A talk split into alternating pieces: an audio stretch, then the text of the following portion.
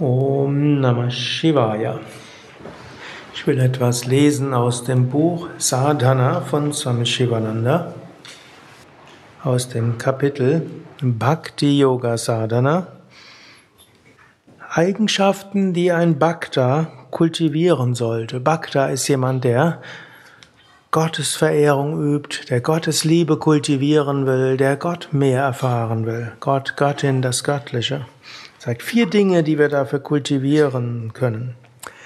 Bescheiden sein wie ein Grashalm. Duldungsfähig sein wie ein Baum. Lob und Anerkennung nicht für sich selbst wünschen, jedoch andere loben und respektieren. Und viertens, ständig den Namen des Göttlichen wiederholen. Bescheiden sein wie ein Grashalm. Hm. Ein Grashalm, wenn der Wind kommt, legt sich so ein bisschen zur Seite und dann steht er wieder auf. Und wenn jemand auf den Grashalm tritt, dann geht er runter und danach steht er wieder auf. Hm. Grashalm schimpft nicht, das ist so, das ist so aus einem, einer Schrift aus der Bhagavatam wird das tatsächlich so beschrieben, ist dieses Beispiel. Ist schon nicht so leicht, oder? Wir hoffen immer, dass andere bescheiden sind. Dann kommt das nächste. Duldungsfähig sein wie ein Baum. Baum steht dort draußen. Es gibt Sturm, es gibt Regen, es gibt Sonne, es gibt Hagel, es gibt Hitze, es gibt Kälte. Und Bäume halten eine ganze Menge aus. Und sie wachsen so langsam, schrittweise. Es gibt so eine alte Geschichte, kommt ein, so ein alter Baum und da gibt es so eine Liane, die ist dort nach oben gegangen und so am Ende der Saison sagt die Liane, wie lange hast du eigentlich gebraucht, um so groß zu werden? sagt der Baum, 400 Jahre.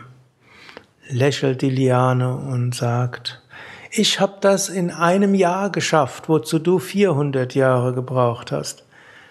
Lächelt der Baum und sagt, und jedes Jahr gibt's eine Liane, die das Gleiche erzählt.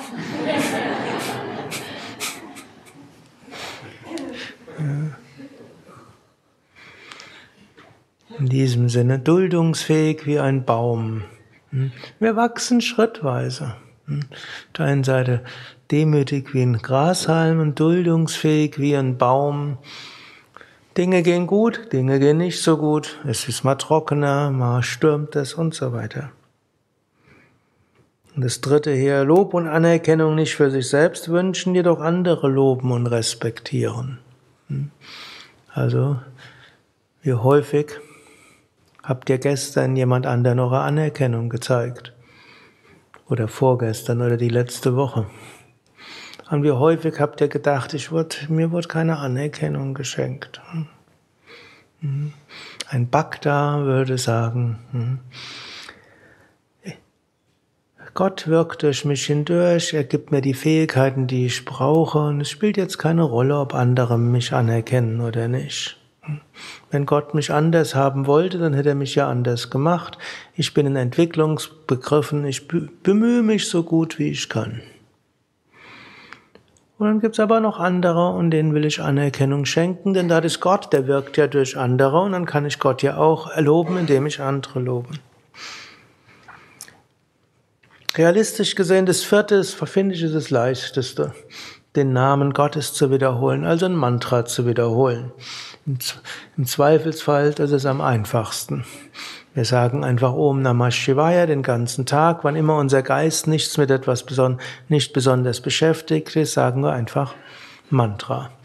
Und indem wir ein Mantra wiederholen, das wirkt auf unseren feinstofflichen Körper, das wirkt auf unser Prana, das wirkt auf unsere Chakras, das transformiert uns.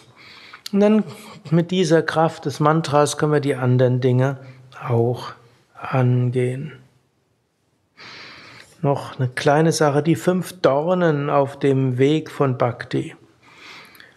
Stolz auf gesellschaftliche Stellung, Stolz auf Bildung, Stolz auf den Job, Stolz auf die Schönheit, Stolz auf die Jugend. Das sind die Dornen.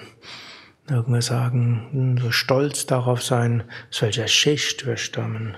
Stolz auf was wir so an Bildung haben, Ausbildung, die wir haben. Stolz auf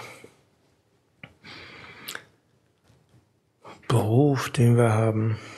Stolz auf Schönheit, Stolz auf Jugend. Ab einem gewissen Alter hat man wenigstens die letzten beiden Probleme nicht mehr.